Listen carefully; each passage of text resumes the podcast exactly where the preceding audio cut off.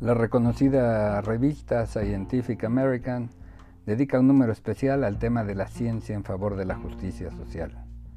En la disciplina del derecho se da preferencia a los conceptos éticos o morales para establecer los bienes jurídicamente protegidos. Bastaría revisar las leyes de un país para establecer cuáles son los valores sociales que se buscan proteger e inculcar en la ciudadanía. En el número de esta revista se tratan aproximaciones a la discriminación, a la inequidad en el acceso a los servicios de salud, la manera en que la disparidad social impacta en temas ambientales y la necesidad de que la sociedad busque mejoras formas para adaptarse a los cambios. Se reitera desde hace décadas que los vecinos del norte son la mayor potencia mundial y que se trata del primer mundo, peculiar denominación utilizada para confrontar a los países en desarrollo o de tercer mundo, con estas enormes economías. De esta manera puede entenderse la preocupación en evitar discriminación, ya sea por género, raza o posición social, como si la seguridad y los servicios básicos estuvieran garantizados. En otras latitudes, como México, los problemas de justicia social se enfocan de manera muy distinta. Suponiendo que los políticos utilizaran el conocimiento científico para aproximarse a la más esencial justicia, tendrían que enfocar otras preocupaciones.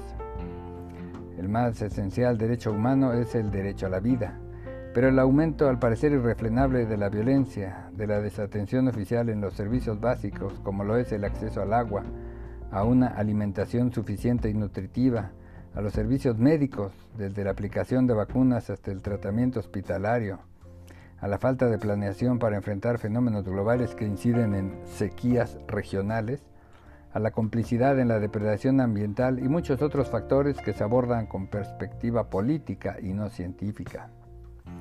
La revista aborda temas de desinformación y el daño que esto hace en cada persona, lo cual apenas sorprende en un país como México, donde la desinformación inicia por las vías oficiales y escala en los medios, ni se diga en las redes sociales. Resalta el número de colaboraciones relacionadas con la segregación racial y la desventaja inocultable de hombres sobre mujeres, ya no solo en temas laborales, sino también en aspectos médicos, donde se hacen planeaciones de políticas públicas y de negocios, pensando en hombres blancos y no en personas de color o en mujeres. En el único punto en que parece coincidir esta publicación con la situación mexicana es en la necesidad de atender a la población de menos recursos. Se evidencian las muchas maneras en que la pobreza no solo impide el acceso a las oportunidades laborales y académicas, también los hace receptores del olvido oficial, por ejemplo, en la aplicación de vacunas y en la posibilidad de vivir en un lugar sin contaminación. Si el derecho es claramente reactivo, porque se legisla para responder a necesidades novedosas o incumplidas, el apoyo de acudir a la ciencia debe ser insalvable en las temáticas que inciden en la injusticia de una sociedad como la norteamericana están las relacionadas con el desperdicio de comida. Las prácticas comerciales y alimentarias muestran que todos los alimentos básicos se desperdician en cantidades impensables. La sobreproducción y los precios de mercado limitan el consumo de frutas, vegetales, cereales, carne, pescados y más.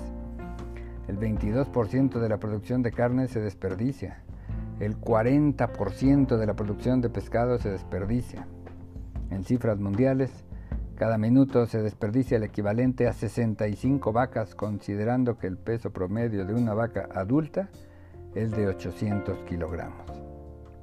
Quizás lo más sorprendente de esta publicación sea la ausencia de análisis sobre leyes, la manera en que se hacen, la manera en que se aplican y el aparato de justicia que se encarga de reaccionar ante las situaciones que hacen impostergable buscar la justicia social.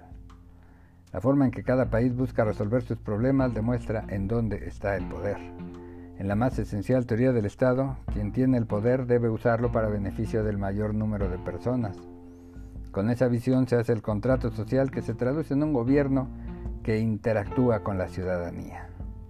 Para el Scientific American, suponiendo que represente un enfoque completo de la organización social de aquel país, los ciudadanos son primero. La población debe buscar los caminos para enfrentar los problemas.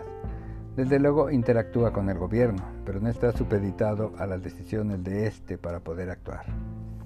Si en México el enfoque científico de la sociedad resulta secundario en las políticas públicas o en los movimientos ciudadanos, en buena medida se debe a un concepto de justicia que tiene como principal responsable o garante jurídico al propio Estado.